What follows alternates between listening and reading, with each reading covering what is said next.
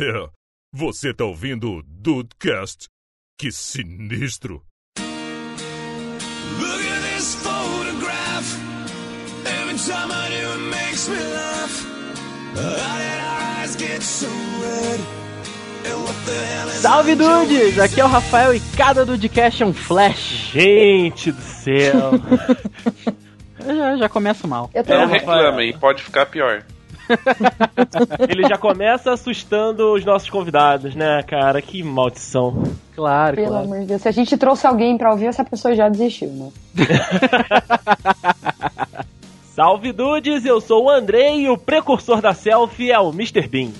Concordo. Ah, gran, grande Mr. Bean. É a Vivian Maier, mas eu não vou discutir. Grande ídolo. não, mas a Vivian Maia, ela não virava a câmera pra ela. É, é. Ela tirava no espelho, ela tirava em pessoas descarregando um espelho de um caminhão, ela tirou uma selfie. Vai dizer que não é foda. Não. Nossa senhora! não, não, não, não, para. Isso aí é outra coisa. Selfie surgiu quando a pessoa virou a câmera pra ela. Mas como é que ela vai virar a Hasselblad pra ela, filho? Então, ela não foi Polêmica! Tá. Vamos nos apresentar e parar de bagunçar o podcast dos outros? Eu sou a Ana Cariani e eu não sei onde eu estava com a cabeça quando eu virei fotógrafa e muito menos podcaster. Ih, rapaz. Eu tenho 5.200 piadas que eu posso fazer com cada uma das aberturas. né? Porque eu poderia aproveitar de cada abertura pra fazer a minha, mas eu vou deixar quieto e vou deixar rolar o programa. Não vai fazer essa abertura? Não. Nossa, como você é. A pessoa te convida, né? Com todo carinho, toda atenção, e você chega aqui e não faz a abertura. Não, vocês já fizeram todas possíveis, quase. E ele é o Rafael. Ele é o Rafael Petroco.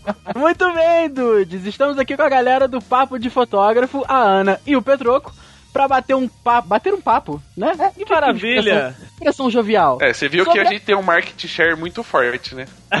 Então, aí, cara.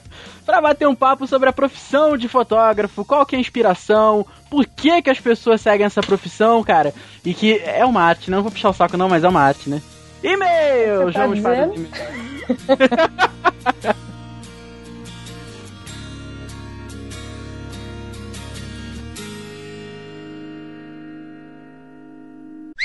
Olha a mensagem!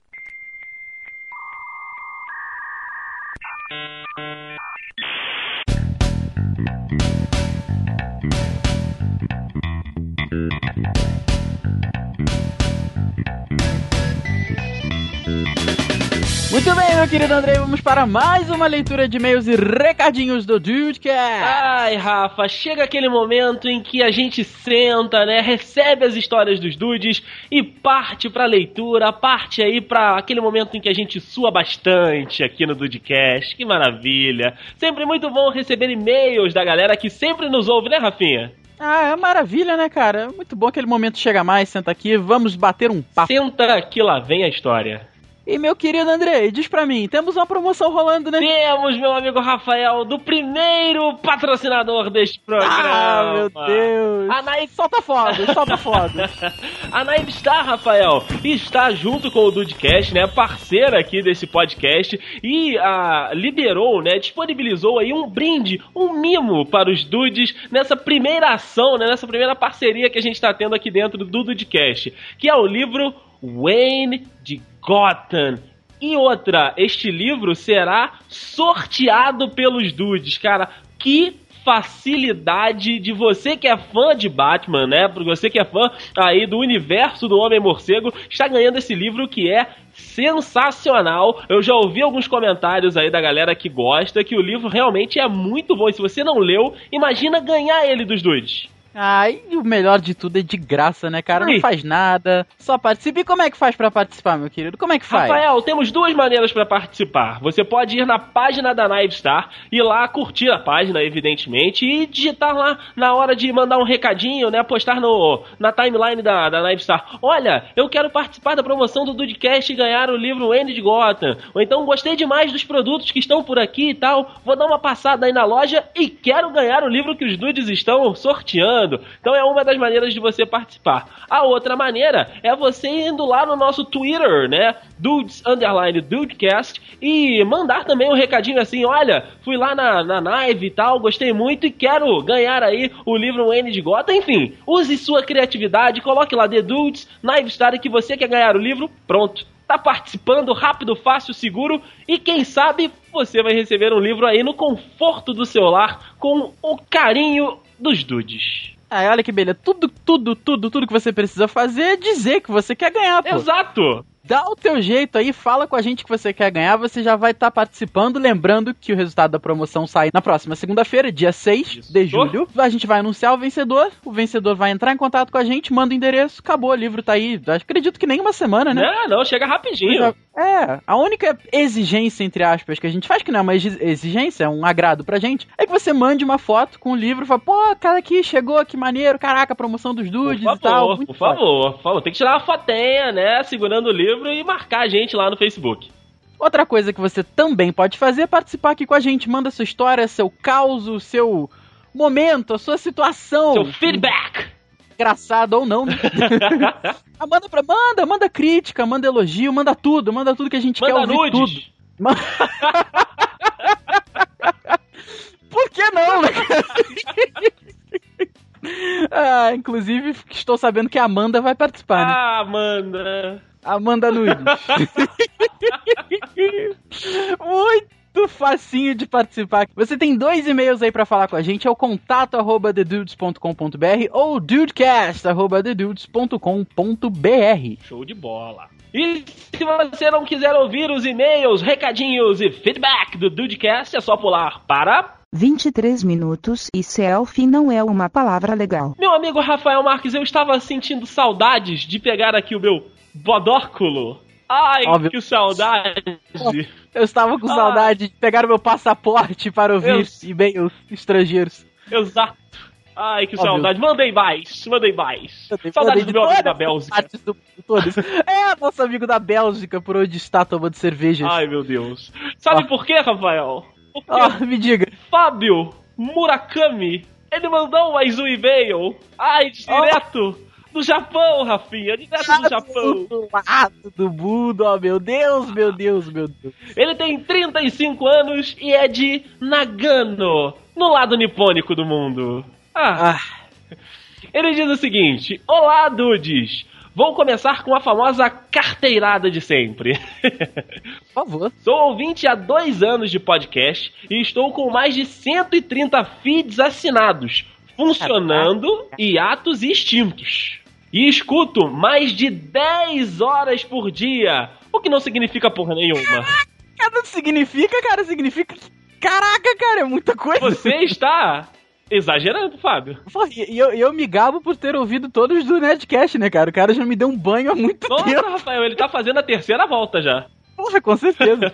Ele ainda completa. Com licença, agora me presta o monóculo também. Ai, meu Deus.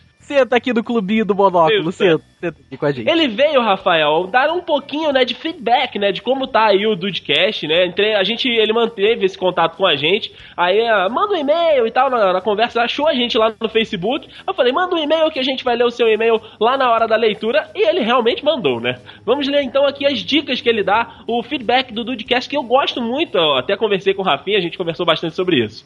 É, ele diz o seguinte. Primeiro, quero parabenizar a qualidade do áudio e edição de vocês. Ó. Ah, meu Deus. estão acima da média, mas dá pra melhorar e espero por isso. É Ah, vem, vem novidades por aí, Você- você, não perde por esperar. Exatamente, rapaz. Fique, fique por dentro, fica aqui, fique com a gente. O entrosamento de vocês é um dos melhores e sem apelar para as ofensas, onde vários podcasters usam de muleta para provarem a sua intimidade com os demais colegas de microfone. Ah, Muito obrigado, muito obrigado. Eu acho que ajudou muito, cara. A gente se conhece, os quatro, assim, os principais. Fora a galera que a gente chama. A gente se conhece há muito tempo, verdade. cara. Há muito tempo mesmo. Eu e o Juan, 10 anos. Eu e o Andrei, 5, 6 anos. Eu e o Dude, 4. Então, é, cara, é- a gente se conhece há muito tempo. A gente se conhece muito assim, né? A gente é muito amigo, os quatro. então tem aí as histórias vividas juntos, né? Então a gente acaba aqui.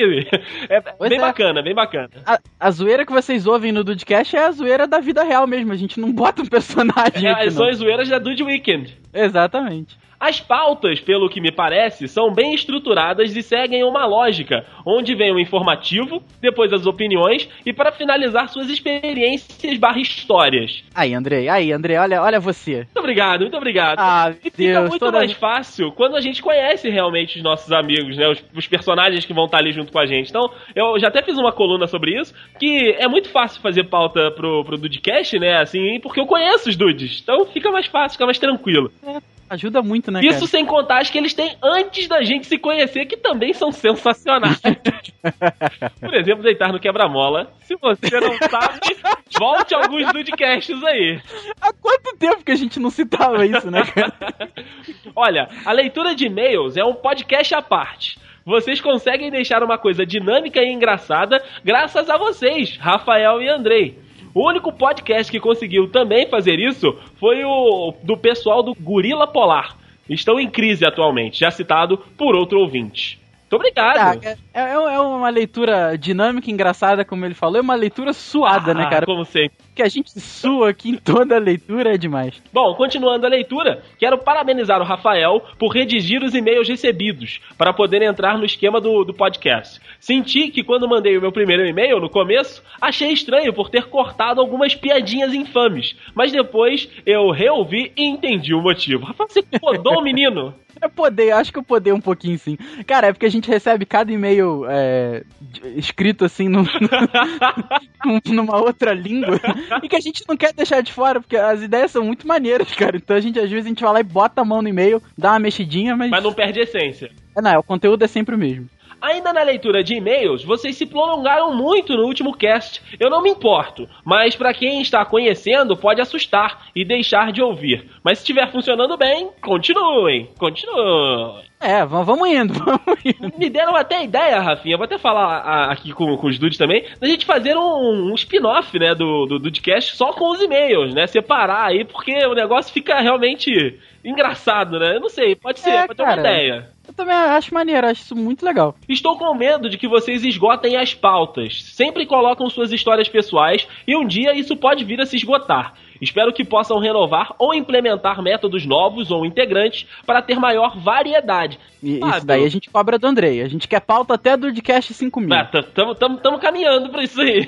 Tamo devagarzinho, mas a gente tá caminhando. A gente chega lá, a gente chega lá. Mas, Fábio, fica tranquilo. A gente, quando fala que vem novidade, você, Dude, já sabe que realmente vem por aí alguma coisa. Fica, fica tranquilo. Ele finaliza, Rafael. É, poderia mencionar os nomes dos comentadores, né, do post e Twitter e algum lugar ao invés de fazer um cast avulso, né, mais e mais dicas. Por fim, ele diz parabéns pelo primeiro patrocinador. Só uma dica: como eu não posso consumir nada do, do patrocinador, poderiam pedir para os ouvintes que não poderão ir até a loja, como eu, agradecer pelo apoio, assim dando uma visão de alcance que vocês têm. Sintam-se à vontade. É, por favor, vai lá, curte mesmo a página da Naive. Link no post Link aí, no gente. post. Vamos curtir mesmo. Ele manda abraços e um sayonara e um adendo. Olha, Cadê os adendos do Raul? Raul! o Raul. Perguntou! Você... Cadê Raul? Porra! Eu só vou chamar o Juan de Raul umas próximas cinco gravações. Somos dois. Dali, Raul! Toca Raul! Toca, Raul! Ai, Raul, esse que ontem faria 70 anos se não tivesse falecido, coitado. Ai, ai. André ainda com o meu Ai, bodóculo. meu Deus. Thiago Lúcio, 22 aninhos, piloto. Oh, Que meu- isso? Piloto e podcast. Ai, meu Deus, eu gravo dos céus do Brasil. Eu estou aqui em Manaus, eu vou gravar até mais ou menos o Maranhão.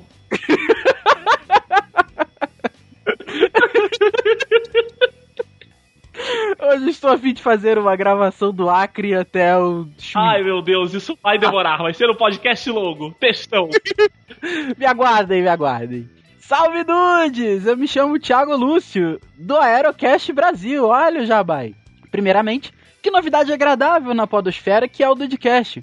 Um bom áudio, um bom conteúdo, tudo muito organizado. Muito bom. Obrigado. Ah, gostei muito do último podcast sobre haters e fanboys. Na minha profissão isso existe às toneladas, cara. Opa! hater e fanboy de piloto, tá Olha aí. só. Eu abandonei a sociedade há anos. E aí ele usa a expressão que eu sou louco pra usar, cara. Literalmente, eu estou cagando foda pra humanidade. Muito obrigado, Thiago Lúcio. Porra, muito obrigado. Eu tô louco pra usar isso há muito tempo. Eu vou até repetir. Literalmente, eu estou cagando foda pra humanidade. E acho que não existe salvação. Sou do tipo que estou sentado ao longe na minha cadeira de balanço, feito um velho bebendo a minha água limpa e saudável, esperando o mundo se implodir numa grande explosão de merda causada pelas próprias Que pessoas. maravilha, não? Primeiro que o Facebook deveria se chamar Haterbook. e só deveria aceitar cadastros de fanboys pra toda essa merda acumulada lá fazer sentido. Acho que o fanboy é aquele cara exagerado que tem a necessidade de mostrar isso pra humanidade. Gostar de algo é normal, mas exagerar nisso e querer mostrar pra humanidade é demais. Olha só. Por exemplo, um amigo meu que trabalha em táxi aéreo já fez o transporte de alguns fãs malucos do Justin Bieber, que estavam vindo para o show em São Paulo. Cara, os caras estavam indo pra São Paulo de táxi aéreo, Nossa, é muita ostentação, Rafael. Rafael, posso pedir pra Tênica um negocinho? Deve. Tênica, vem comigo. Ostentação fora do normal. É, rapaz. Como é que você vai para o show do Justin Bieber, meu filho? Ah, eu- Eu vou de táxi Eu vou de aéreo. táxi aéreo, mamãe. Vou levar os meus amigos ali de Alphaville. Morumbi. Morumbi. Oh, meu Deus. Essa galera atrapalha demais. Não generalizando, mas geralmente eles ficam com essa cantoria, essa bateção de cadeira, ficam fazendo arruaça, falando alto, ficam querendo incluir até o piloto na festa. Quer tirar selfie de tudo. E isso eu literalmente odeio. Eita, nós. Olha só, assim. o pessoal anda de táxi aéreo, mas o comportamento é de busão do último carro. A essência não larga, né? Essa galera atrapalha a operação da aeronave, compromete a segurança de voo e etc. E eu puxei, eu puxei tanto nesse etc, é, né, cara? Rafael, é... Tudo pra mostrar pro mundo que eles são bonóculos tapados. Ah. Indo pro fim do mundo se encontrar com os escolhidos. Como eu disse, não é generalizando. Existe gente civilizada e muito piloto de saco cheio de chamar atenção. Acredito que isso irrite muito em outras profissões. Acho que não se encaixa em ser hater. Até porque eu odeio gente que faz isso, e não necessariamente o músico ou o estilo. Mas nesse caso, inclusive, eu odeio o cantor, que também tem essa mania de perturbar os outros. Eita. Abraço Justin Bieber. E abraço Gomes também. Essa primeira hater. No mais, um episódio muito bom. Abraços. Parabéns. Muito obrigado, muito obrigado. E um dia dê uma carona aqui pros dudes, né? Vamos dar uma voltinha. Vamos gravar, vamos gravar um podcast nos ares. Por favor, vamos gravar do, de Rio até. Não sei, vamos pra. Onde é que você quer ir, Vamos André? pro sul, Rafael. É, vamos, vambora. Pro sul, que aí você me mostra como é que é o proceder. Uma hora e meia de, de podcast, ah, beleza. Beleza. Rafael, nós temos agora uma dude aqui conosco nessa leitura de e-mails. Natália Zanelato, estudante de 22 anos aqui de Petrópolis. E eu posso dizer, está para o crime. Eita, nós! Ela diz o seguinte: Olá, dudes! Me chamo Natália, tenho 22 anos, sou estudante e moro em Petrópolis. Conheço o senhor Andrei há algum tempo e ele me indicou a ouvir o Dudecast. Ouvi este último sobre haters e fanboys. A leitura de e-mails foi incrível. A benção, Padre Fábio de Melli. A bênção a todos nós, padre, Por por favor. favor. A benção, padre. Achei o papo super interessante. Gosto de algumas coisas, mas não sou fangirl de nada em específico. Como vocês falaram no cast, ter um limite tanto para amar quanto para odiar é necessário, né? Por favor. É verdade, é verdade. Enfim, farei uma maratoninha de leve pra ouvir Olha aí vocês. que beleza. Faz sim, por favor. Nath, um beijo. E finalizando esta leitura de e-mails, meu querido André, que não teve milagrosamente a presença de Henrique Henrique. Olha Estou, só, estou chateado com meu irmão. tá vendo? Não mandou e-mails. Mas tudo bem, acontece, acontece. Deve ter ficado ocupado. Mas tem ele, Diego Burst. Ah, se ele não viesse, Ah, aí eu ia, eu ia me estranhar. Aí, eu, aí eu, eu ia cancelar isso aqui. E aí, dudes? O último episódio superou as minhas expectativas. Que quando se tratam de vocês já estão num nível bem alto. ó. Pô, Meu Deus obrigado. do céu, gente, esse menino. Ó, nas palavras do nosso queridíssimo Tucano do Nerdcast, sempre fui fã. Nunca critiquei. Não pude deixar de ouvir na última leitura de e-mails a participação do nosso querido Mito Henrique, que se esqueceu de falar uma coisinha de nada. Não posso dizer o que, que é, mas tem a ver com o box de Friends com todas as temporadas. Hum, olha aí, Brasil! Será que ele conta? Olha será? aí, Brasil! Eita, nós. Henrique Henriques, você está convocadíssimo para contar essa história. Por favor! No último podcast, tiveram algumas citações que me senti no dever de contribuir. Por favor. Com relação a Cristina Aguilera, atualmente ela participa como uma dos jurados na versão americana do programa The Voice. Olha, Dedê, tamo junto. Cavaleiro Zodíaco é foda pra caralho. Ah, cara. Faça a elevar. Vai. o Cosmo. É, tá aí, né? Aí. Isso aí. Ele faz um comentário off-topic aqui. Acho a banda YouTube muito super valorizada. Eles cantam sempre as mesmas coisas há anos e muita gente paga pau. Respeito o trabalho dos caras, mas é sempre mais do mesmo. Rafael, aí. Rafael, se- seria então a banda malta um novo YouTube? Ah, não, cara, a banda malta é muito chata, Eles cara. cantam- Os caras os caras cantam a mesma coisa todas as músicas. é, diz pra mim, diz pra mim 2.0, remix. Diz pra mim, feat, featuring David Guetta. É, porque puta que o seu pendrive mágico, né? ah, agora veio o momento favorito da, da leitura de e-mails, que é o momento críticas ao Ah, que maravilha! Ah, a gente podia fazer um, um- sempre isso. Também acho, também acho. Abriu uma, um, né, um, Um setor uma novo. inicial aqui, exatamente. O menino acabou difamando o anime Dragon Ball, quando eles apenas procuravam as esferas. Acho essa fase muito foda, eu, eu pessoalmente também. Pois se trata de um anime de aventura, quase no estilo Tolkien. Olha, Opa. nunca tinha, tido, nunca tinha tido essa visão. Já que se trata de um garoto que nunca viu o mundo exterior embarcando em uma série de acontecimentos que são novidades pra ele. A série Dragon Ball GT que é uma merda. É tão merda que o próprio autor Akira Toriyama desconsidera essa parte. E é assim, cara, fala que eu gostei de Dragon Ball GT, mas o que é mais foda, mais foda de Dragon Ball GT é a musiquinha de abertura, Isso, né, cara? só. Rafael, eu, eu- eu posso dizer que é uma das grandes coisas de Dragon Ball GT. Se não a que mais salva. Porra, cara, aquela musiquinha, nossa senhora, tá até tocando de fundo aí, que é maravilhosa. Ah, meu Deus do céu. Por que, que você faz isso com a gente, Rafael? Ah, eu, eu boto essas Você músicas. coloca e a gente começa a se sentir velho. Boto essas músicas que mexem com o coração tudo. É verdade. Ai, meu Deus. Gosto demais do trabalho de vocês. Saibam que em mim vocês encontraram mais um dude. Podem contar comigo nessa parceria e estamos aqui pro que der e vier.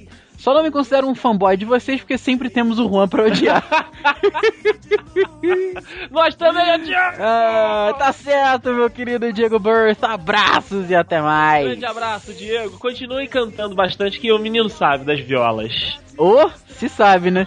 Rafael, e agora Oi. temos um papo muito bacana, né?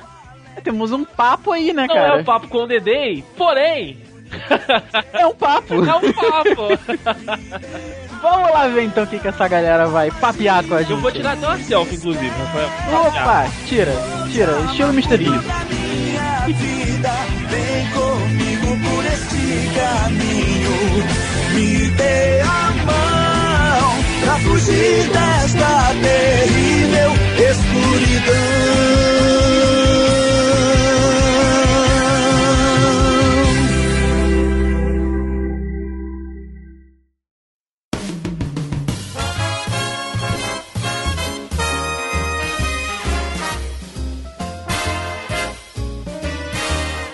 Gente não tá muito acostumado com esse negócio de entrevista e tal, mas, cara, uma coisa que eu sempre gosto de perguntar para as pessoas que a gente quer conhecer um pouco mais e quer saber como é que funciona o trabalho é inspiração. É o porquê, o, o que que te move, o que, o que que fez vocês seguirem por esse caminho, qual a inspiração de vocês, qual é a história? Não, na verdade, eu acho que a fotografia como profissão não é uma questão de inspiração. É, pelo que a gente acompanha, principalmente as pessoas que a gente entrevista, normalmente a fotografia é o acaso, né? Caem Uhum. na fotografia por algum motivo. Ou porque é da família, ou porque na faculdade estudou fotografia e acabou gostando, não é? Que o ca- cara acordou e falou assim: Meu, Você é sou talentoso pra ser fotógrafo. Primeiro que as pessoas pensam, primeiro eu preciso ganhar dinheiro. E fotografia não é um mercado tão. Não tá entre os top 10 pra ganhar dinheiro. Né? Na verdade, pode estar pra ganhar dinheiro, mas que a sua saúde mental não vai ser das melhores. Ah, isso é uma escolha. Ou Como assim? não. É, tipo Depende. assim, é, depende. Tipo assim, eu quero ganhar muito dinheiro, mas eu vou aproveitar dele por uma parte da minha vida. Outra eu vou continuar num sanatório. É. Às vezes acontece. Ou eu vou ter hernia de disco aos 30 anos, sabe? Dependendo da idade que você é começa. possível, possível também. É. É, mas a inspiração entra muito na fotografia quando a gente tá com a câmera na mão. Aí isso sim, a, a inspiração ajuda e influencia bastante. Mas pra escolher a profissão é, é difícil. A gente não conhece ninguém que acordou inspirado e resolveu ser fotógrafo. Então, ele até, na verdade, nesse meio das pessoas que ele falou aí, ele me citou porque eu comecei a me interessar mais por fotografia depois que eu tive aula na faculdade, embora eu tenha tido muito contato quando eu era criança. Mas eu acho que é bem isso mesmo. A inspiração, ela existe muito mais na hora que você tá fotografando, que você tá criando algo, e não uma coisa que nasceu naturalmente com você. Pode ter na- nascido naturalmente é, é, a sua forma de enxergar as coisas, e é isso que você vai mostrar para as pessoas através da fotografia. Mas né, eu penso dessa mesma forma, tipo, ah, eu, eu vou ser fotógrafa. Olha como eu sou incrível. Eu, sou- eu- eu sou uma inspiração em pessoa. Tipo, não. Não, Não tem mesmo. como, né? Quando eu vou tirar foto, 450 minutos assim, ó, só tirando foto. E legal que vocês citaram vários motivos, assim, que às vezes foi na faculdade, no, no- às vezes é algu- alguém da família, assim. E a pergunta que eu tenho é essa: dá, dá pra descer esse, esse, entre aspas, assim, talento? Porque eu acho que é talento mesmo, cara. Não é. Acho que não é qualquer um que tira uma foto e, pô, sei lá, vai ficar famoso e tal, vai tirar É, eu foto. acho que é a junção de duas coisas. É você ter um talento pra você enxergar, enxergar e trazer aquilo pra fotografia e também a parte técnica, porque se você não souber mexer na câmera, coitado, não vai sair porra nenhuma, entendeu? Você pode estar enxergando, mas você nunca vai conseguir transformar aquilo numa imagem. Então é a junção de duas coisas. né? Exatamente. É, eu tenho uma. Eu, às vezes eu levo as coisas muito ao pé da letra. E pra mim, é, talento não é algo da pessoa. Pra mim, dom é uma coisa que nasce com a pessoa. Isso é. Era essa Talento é, talento é possível treinar. É, a gente Ah. conhece várias pessoas, por exemplo, que eram engenheiros que não tinham nada a ver com fotografia e hoje fotografam muito bem, né?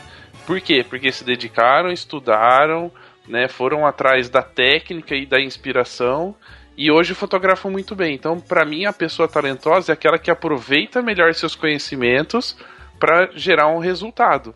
E a gente está falando de resultado aqui na fotografia. Agora, dom são poucas pessoas que nascem, que são aquelas que simplesmente pegam uma câmera e fazem uma foto fantástica, mas não estudaram, não, não treinaram, não praticaram. Então, é, aí ela só vai estudar pra aprimorar a parte técnica do negócio, que é o equipamento ou É, por exemplo, a gente vê hoje que nem se a gente. Eu uso muito o futebol para comparar. Se você pegar a história do Neymar, por exemplo, desde pequeno, você vê que ele tem um dom, né? Que ele sempre nas... ele sempre teve é, essa característica de jogo. E a passar dos anos ele foi treinando.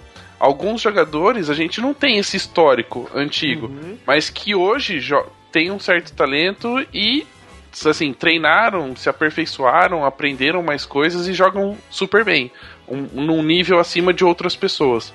Então, para mim, talento é possível treinar, é possível através da prática se tornar um fotógrafo talentoso. Quando eu vou tirar foto, 450 minutos assim, ó, só tirando foto. Vocês disseram, né, que é meio loucura se esse negócio de fotógrafo e tal, podcaster também. O que, que chamou então mais a atenção de vocês pra entrarem nessa área? Por que que interessou a fotografia pro Rafael, pro Petroco, né, e pra Ana? Bom, eu começo porque o meu foi bem engraçado. Eu comecei a fotografar por conta do meu casamento. Na verdade, é, eu fiz publicidade, propaganda e design, então a fotografia de uma certa forma fazia parte da minha formação, mas nunca foi como profissão. E depois que eu casei, que eu tava meio puto, cara, de criação, né? Porque, meu, imagina o cliente, fica toda hora, ai, troca isso, troca aquilo. E você É já chato. tinha pensado. É, é, é chato. Quem, quem, quem conhece a área sabe. É como se na fotografia de casamento, por exemplo, não fosse a mesma coisa, né? Ai, troca Ah. essa foto do álbum. Ai, Ah, põe mas essa preta e colorida. É Isso aí é um, é um porém, ela não tem como mudar a foto em teorias, entendeu? Mas você Tipo, e, e a gente consegue justificar de uma forma melhor porque aquela foto tá ali e porque ela é daquele jeito. Sim, É é, mais emocional, é. É, E aí, quando eu, eu casei, que eu já não tava mais trabalhando na área de, de criação, eu fiquei enchendo o saco do pessoal do estúdio do meu casamento, que fotografou o meu casamento, pra mexer no meu álbum, enfim. E, uma, e aconteceu uma coisa que não é normal no meio. É, a gente, quando manda foto pro cliente, eles demoram seis meses, um ano, dois anos pra escolher pra fazer o álbum. É, eu em três dias, eu em três dias que tinha recebido as fotos, eu já tinha selecionado pra pôr no álbum. Aí eu fiquei enchendo o saco pra mexer nisso, e aí eles falaram, meu, você fala tanto, fala tanto, e mexe aqui, mexe aqui. Você não tá querendo vir trabalhar com a gente? Eu tô precisando de uma pessoa pra diagramar álbum, pra cuidar do site. E aí, de final de semana, quando a gente precisar de mais um fotógrafo, a gente deixa uma câmera na sua mão, você vai junto. Ah, Caraca, beleza. cara. Que maneiro. Eu não tava esperando, mas falei, ah, beleza, então eu vou. E aí que eu comecei a, a me interessar mais por essa área e comecei a estudar, a fazer alguns cursos, workshops para aprimorar a parte de fotografia. E hoje em dia eu fotografo mais do que diagramo álbuns, mas continuo exercendo as duas funções, mesmo porque é, é essencial hoje para um fotógrafo de casamento saber um pouco de cada área que vai ter que atuar dentro do seu próprio trabalho. Então, assim, em resumo, você saiu do chato pro profissional. Você se trocou de lado completamente, assim. É, é tipo assim, eu entendo o lado do cliente quando ele é chato, entendeu? Eu só não Caraca, concordo às cara. vezes, mas eu entendo. Ah, não. sim. que maneiro, que maneiro. Quando eu vou tirar foto, 450 minutos assim, ó, só tirando foto. Eu sempre falo que quando eu tava na faculdade, eu fiz faculdade de publicidade também, e no terceiro ano eu tive um semestre de fotografia, e quando eu descobri que eu ia ter aula de fotografia, eu me empolguei com o negócio. Na verdade, foi depois desse semestre que eu resolvi que eu ia ser fotógrafo. Terminei a faculdade só pra não largar no meio do caminho, né? Mas eu terminei. Aí. Mas quando eu era criança, eu ganhei minha primeira câmera. Eu devia ter uns 7 anos, mais ou menos. Minha avó me deu uma câmera de presente. O meu pai sempre teve câmera, sempre gostou. Inclusive, eu tenho um livro de fotografia que era dele. Vamos dizer assim, na separação dos meus pais, acabou ficando coisa dele em casa e eu catei pra mim e não disse pra ele que ficou comigo, no caso. Olha, se eles tiveram Caiu no caminhão de mudança, agora, né? É, tá, tá ali na prateleira, inclusive. Não, não sei onde tá, não sei onde eu enfio o livro, mas ele É, Só não pra sabe avisar que que seu pai escuta as coisas que a gente grava. E ele Não, ele escuta. Olha aí, Brasil! Mas é, não, é só um livrinho, é um livrinho da editora Globo, era um chá como fotografar gente. Ele nem sente falta. Na verdade, eu nunca li a porra do livro, eu peguei e guardei, então é isso aí. Mas. Então ele sempre teve câmera, tudo, mas eu não mexia na câmera dele, não podia mexer na câmera dele, por isso que eu tinha a minha. E quando eu era criança eu gostava muito, na verdade eu faço isso até hoje, tipo, de sentar, pegar caixa de foto antiga e ficar vendo essas fotos, tipo, horas mesmo, assim. Minha avó ficava sentada no corredor, olhando, e eu já tinha visto aquela foto 30 vezes, e toda vez que eu olhava ela eu achava interessante. Principalmente de pessoas que, que já tinham morrido, por exemplo, meu avô, que morreu três anos antes de eu nascer, então só conheço ele por foto. E aquela coisa, né, de ver minha mãe como era quando ela era criança, zoar o cabelo da minha avó quando ela era mais nova, Que maldade. zoar o cabelo da minha mãe quando ela era mais nova, quando ela era criança, quando ela era adolescente, hoje, eu zoo até hoje. Mas, principalmente o ano do casamento, assim, né? Puta que merda, velho. São os melhores. Aí né, a justificativa é porque era em 86. Foda-se, velho. Que cabelo horroroso. Mas... Mas eu acho que eu sempre tive essa coisa, assim, de, de- eu sempre gostei de ver foto e, e ela me remeter pra uma coisa que eu não vivi ou trazer de volta memórias de momentos que eu vivi que eu tava lá, entendeu? Então foi meio que essa hoje, junção. Tô, né? Eu tô meio emotiva. Mas eu acho que essa junção das duas coisas, assim, da, daquela coisa do que eu gostava de ver fotos e o que as emoções que elas me traziam, de fotografar, de ter uma câmera quando eu era criança e nunca saber o que ia sair daquela porcaria daquela câmerazinha. É, e aí é o curso na faculdade que trouxe meio que essa vontade de, de pegar uma câmera e fotografar. E aí deu no que deu. Tá aí, vários fatores te levaram pra onde você tá hoje, Uhum. né? Como é a vida em si, né? Quando eu vou tirar foto, 450 minutos assim, ó, só tirando foto. Profissionalmente, assim, você já fotografa há quanto tempo? Quatro anos. Sim. Quatro anos. P- Vocês dois juntos. Não. Não, graças a Deus. Mas você também tem quatro anos, Petro? Não, eu tenho 33. Não, não, não. Porra. Começou cedo, então, Então, hein? nesse caso eu tenho 26.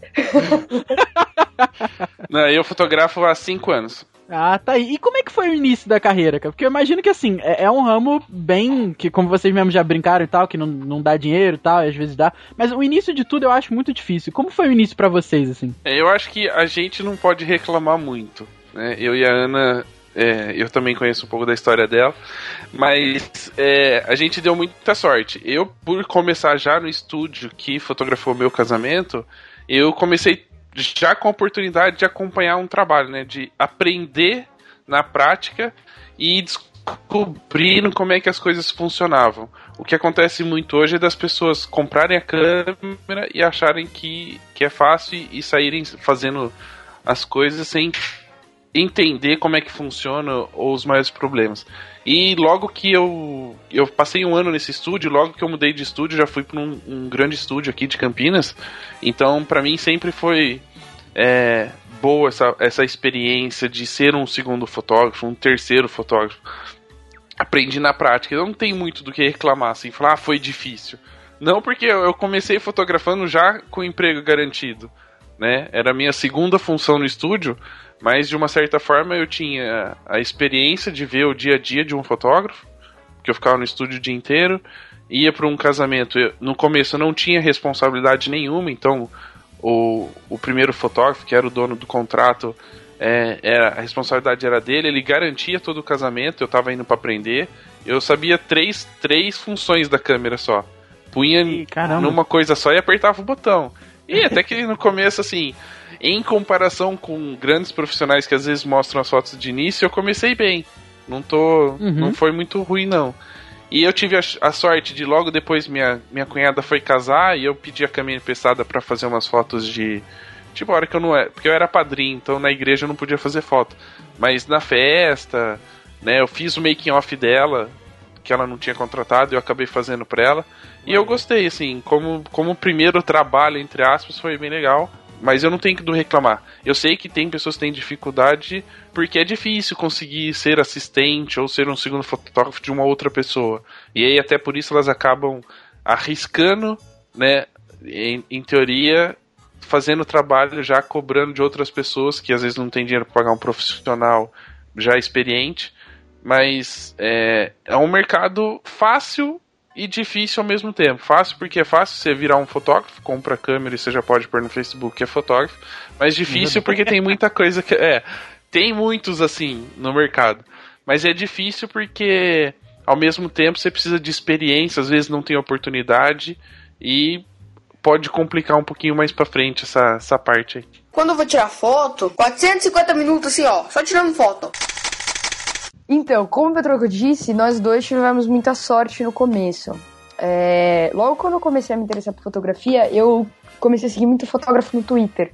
Tipo, muito fotógrafo mesmo. E eu interagia bastante com a galera. E eu acabei conhecendo um fotógrafo, eu moro em Osasco, eu conheci um fotógrafo que mora em Barueri, que é relativamente bem perto um do outro. E eu já tava meio de saco cheio da empresa onde eu trabalhava. E eu tinha decidido que eu tinha férias marcadas e se depois que eu voltasse das férias eles não me mandassem embora, eu ia pedir demissão. E fantasticamente, duas semanas antes, eu acredito, é, duas semanas antes da, da data que eu ia sair de férias, eu consegui que eles me mandassem embora. Caraca. Exato. Aí eu fui trabalhar, ainda trabalhei uma semana com ele, viajei, porque minha, minha viagem de férias estava marcada, viajei, voltei de viagem. Então, assim, eu saí do meu emprego com outro já certo de fotografia, entendeu? E eu Não. comecei trabalhando com é, indo fotografar junto, né? Terceira fotógrafa. E eu cuidava no estúdio, separava, editava, né? Separava o lixo, tratava a prova de cliente e também fui aprendendo ali aos poucos a diagrama álbum, fora toda a parte de organização, que eu tenho meu toque com organização de arquivo. Então eu organizei todos os arquivos dele. Demorou uns três meses, acho, pra organizar metade. Ah, irmão, Tava meio bagunçado. Deixa eu perguntar. Não estou só separa... no mundo dos toques. Você separava é? o lixo em reciclável e não reciclável? Exatamente. Ah, então tá é que tinha alguns que não tinha nada reciclável, dá vontade, dá vontade de pagar inteiro. Não, tô brincando. Então, assim, é, eu já a, tive a sorte de já começar na fotografia, trabalhando com fotografia, fotografando tratando foto, fazendo tudo que qualquer um teria, e, tipo, sem ficar, eu vou dizer a palavra mendigando, mas não no sentido ruim da palavra, né? Sem uhum. ter que ficar pedindo para um e para outro, ah, posso fotografar você? Posso me dá uma chance? Então, eu tive essa essa sorte. Aí depois de um ano, eu desisti de ter chefe, não queria mais ter chefe. Saí, fui trabalhar em casa e desde então eu tô tra- trabalho para mim mesma. Muito Que bacana. decisão libertadora, né, cara? Total, a melhor É? coisa que eu fiz na minha vida. Quer dizer, as duas melhores, né? A primeira Quando foi chega as contas, você, você fala o contrário, né? É, mas a gente não precisa entrar nesse assunto agora. A primeira decisão foi parar de trabalhar em empresa, bater ponto, ter horário de almoço e viver a maior parte da minha vida trancado dentro da empresa. Então, graças a Deus, essa decisão eu tomei bem cedo. Eu tinha acho que 21 para 22 anos. E a segunda foi realmente não querer mais ter chefe, ter dívidas e não ter chefe. Eu acho que é bom também. Valeu a troca, né? Valeu, valeu. Tipo hoje, assim, o puta frio, uma chuva, e a minha preocupação era só me manter quente na minha cadeirinha aqui, sem precisar sair de casa, né? Liguei o aquecedor embaixo da mesa, Nossa, cara. Que coisa maravilhosa. um gato no colo, pra manter a perna quente, tá tudo certo. Quando eu vou tirar foto, 450 minutos assim, ó, só tirando foto. Quais foram os maiores perrengues que vocês já passaram? Principalmente assim, Ixi. vocês, vocês falaram que é, um começou mais ou menos como segundo, né? Foi acompanhando, a Ana como terceira, terceiro fotógrafo e depois, né, aí diagramando. Quais foram os perrengues que vocês já passaram aí nessa, nessa caminhada de vocês? Ah, perrengue a gente passa todo final de semana, na verdade, né? tipo, não tem muito. Não, não tem outra escolha. Mas vai de chutar arranjo no meio da igreja. Isso é com você, né, filha? Você que Cara, faz eu- as coisas. É, mas você sabe que eu só fiz isso recentemente, né? Passei 4, 5 anos limpos. Uhum. Sem nenhum acidente. Será grave. que isso vai acontecer o ano que vem comigo, então? É, pode ser. Tem tudo tem a primeira né? vez na Tá fotografia. certo, tá certo. Ah, mas por exemplo, já rasgou calça do terno. Caraca, cara. Mas graças a Deus eu tava indo embora, não foi no, tipo no meio assim. Tava indo embora, rasgou a calça. Aí beleza, já tava indo embora mesmo.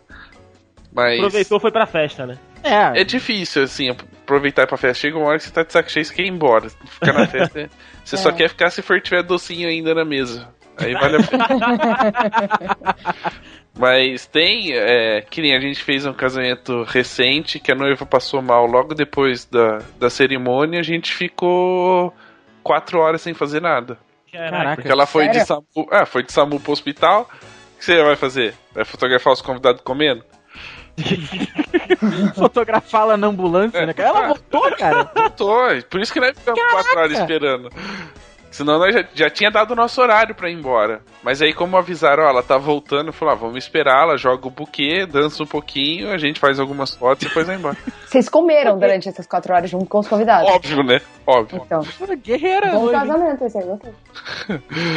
Não, mas tem, tem alguns perrengues assim de acabar a força no meio do casamento. Isso aí acontece. chover num casamento ao ar livre, esperar uma hora e depois secar todas as cadeiras pra depois começar a cerimônia. É, essas coisas tem sempre. Cair lente no chão. Caraca. ah, isso nunca aconteceu comigo. Pô, e o equipamento é caro, né, cara? O meu, Imagina, num cara. aniversário, já acabou o flash, a pilha do flash na hora do parabéns.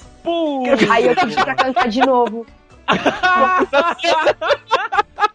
Imagina a galera na falsidade, porra, de novo. Vou novo, Caralho. pra ela de novo. A luz acesa, né, cara? Cara.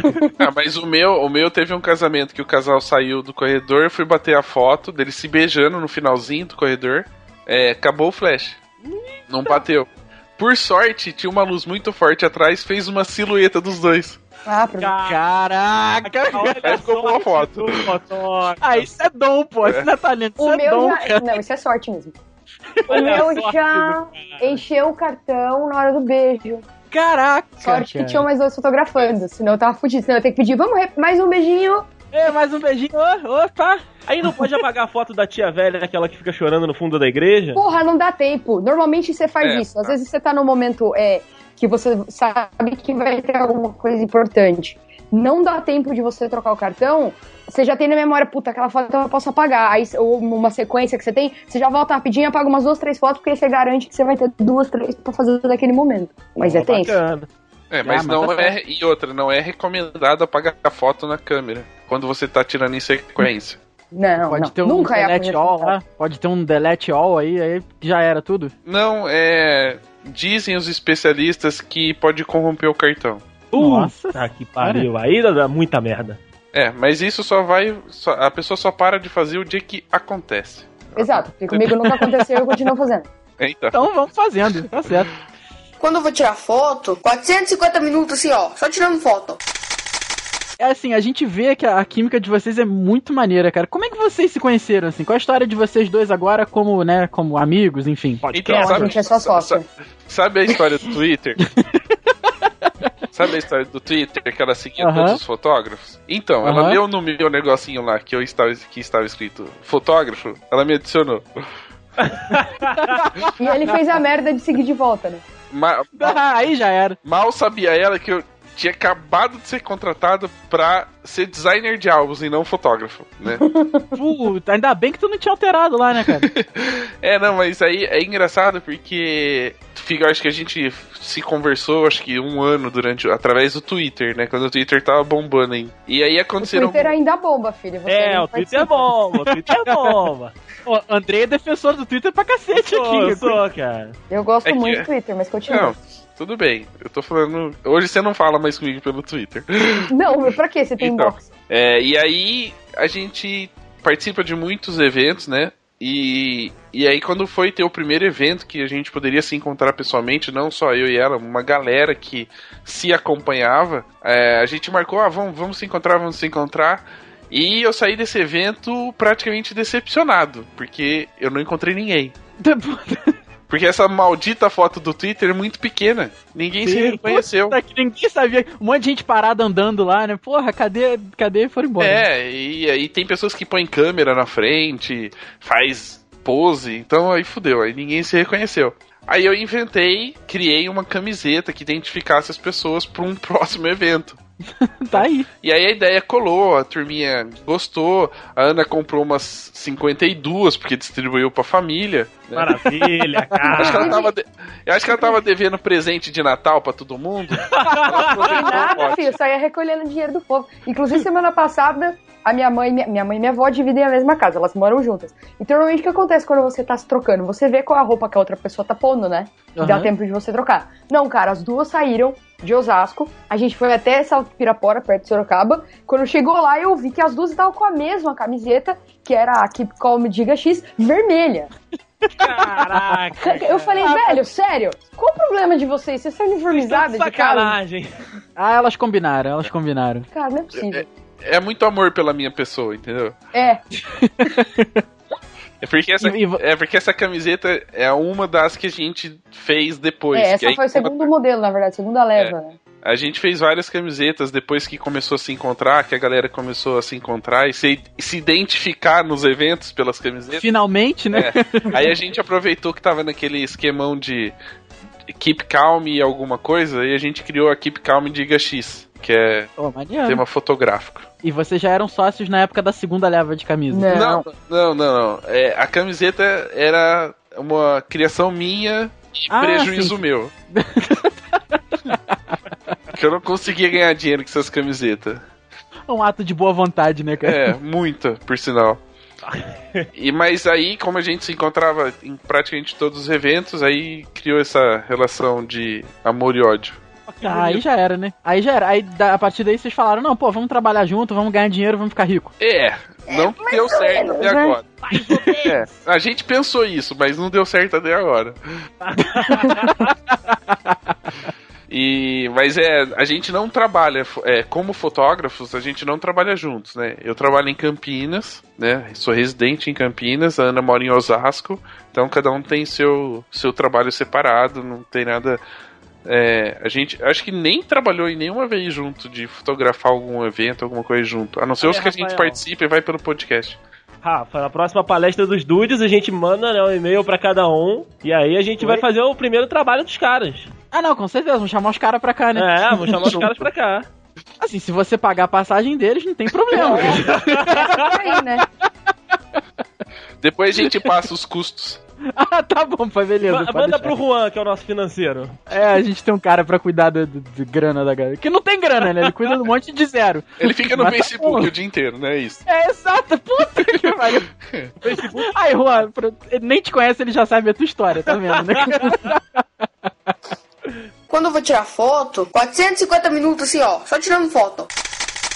A, a preparação, né? Como é que é o, a- o jeito que você se prepara pra cada evento que você vai fazer? Como é que, né, é essa, esse jeito, né, pra você tá indo trabalhar aí em cada final de semana? E não dá merda, né? Isso.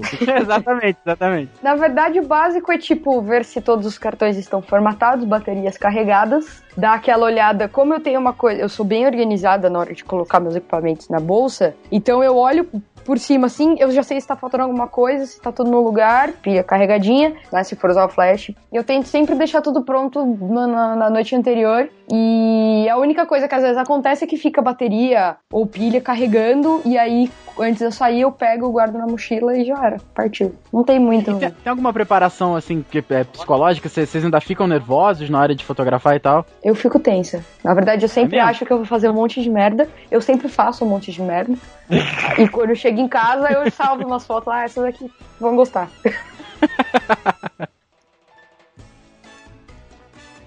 Calma aí que eu tô me preparando. Não, tranquilo. Tá conferindo todas as informações. É. Conferindo o rolo de filme, né, cara? Pô, eu, eu acho que o- a minha preparação é, é bem mais simples que a Ana. Porque eu tomo banho, ponho o terno, ponho a gravata e saio de casa. Faço no estúdio, porque alguém já arrumou a mala. Ah! Não, mas não é que eu tá sou- É certo. que, é que eu não tenho a chave do estúdio, então alguém precisa arrumar antes pra eu pegar, chegar lá e pegar, porque tem que ter alguém lá, entendeu? E o É, bom é Ah, se faltar alguma coisa, você põe a culpa em alguém. é, se faltar alguma coisa, roubo Claro. de outra mala. Simples. Se não pôs, a culpa não é minha, então eu roubo de outra mala. Mas normalmente, como o principal, que, que é o, o cara que cuida da- dos equipamentos pro, pro dia, porque ele tem que separar ele ver, porque às vezes tem dois casamentos, aí ele precisa mandar um equipamento pra uma turma, equipamento pra outra, então é melhor que uma pessoa só cuide. Então não sou eu, graças a Deus, porque senão eu ia esquecer várias coisas. Ah, eu imagino. Ou por muita coisa desnecessária. Porque aí eu falo, não, tem que garantir, e põe uma lente. Ah, não, mas se acontecer isso, tem que garantir, põe a outra. E aí eu ia ficar com muito bagulho. Então eu não, não Com me. muito bagulho, mano. Se os homens te pegam na rua, Eu já É, um mas dinheirinho, né? Sou É. só- Ainda mais com a festa dos good vibes. Aí, meu amigo, prepara a carteira. A gente sempre fala essa galera que aplaude o sol e tal, né? É, mas também- A gente sempre brinca de. é, mas é. E aí, psicologicamente, normalmente eu saio puto da vida, porque eu queria estar em casa sem fazer nada. Mas é verdade. Quem fala que sai feliz da vida pra ir fotografar um casamento, mentira. Que nem o casamento do próximo final de semana tem que sair duas horas da tarde. Meu, claro que eu tenho que almoçar. Claro, não tem como sair feliz, né, cara? É, você sair, porra, não dá nem pra descansar depois do almoço, sabe? Não dá nem pra você dormir um pouco. Então, mas quando chega no evento, aí a situação muda. Porque eu gosto muito de, de- do que acontece. Tanto do making off, do da ceri- a cerimônia nem tanto, porque é sempre quase a mesma coisa, né? Então não muda muito.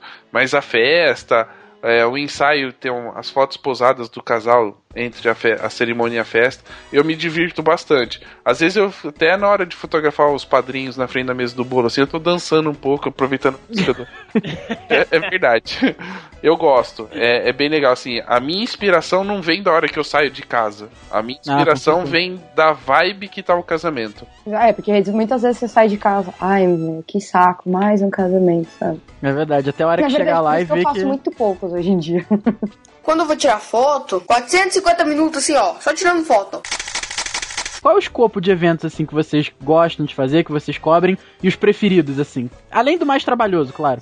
Ah, é, acho que quando você fotografa, você é um fotógrafo e gosta de fotografar, você não, você não escolhe muito é, o que tipo de evento. Tem aqueles que você é, se adapta melhor, outros não. Por exemplo, eu sempre fotografei casamento, então eu não sei te dizer que tipo de outro trabalho eu posso fazer que eu me daria bem ou sairia melhor. Não, sei se eu poderia fazer um. Ah, mas você fez aí o que? Umas duas festas infantis, fez batizado Faço, batizado, festa infantil. e fez corporativo pouco. também. É, mas pra mim é a mesma coisa, né? Passo praticamente o mesmo tempo em pé. É, em, é verdade. É, em quase todos eu posso comer docinho. Putz, aí sim. Então, não, não, não faz muita diferença. É, é claro que, é, não sei, falando em resultado, o, o casamento hoje é o que te gera maior visibilidade, né? que tem essa questão de arte, você tem sentimento e essas coisas. Então, pra gente que trabalha com fotografia social, eu acho que o casamento te dá um resultado é, mais visível pro, pros olhos das outras pessoas.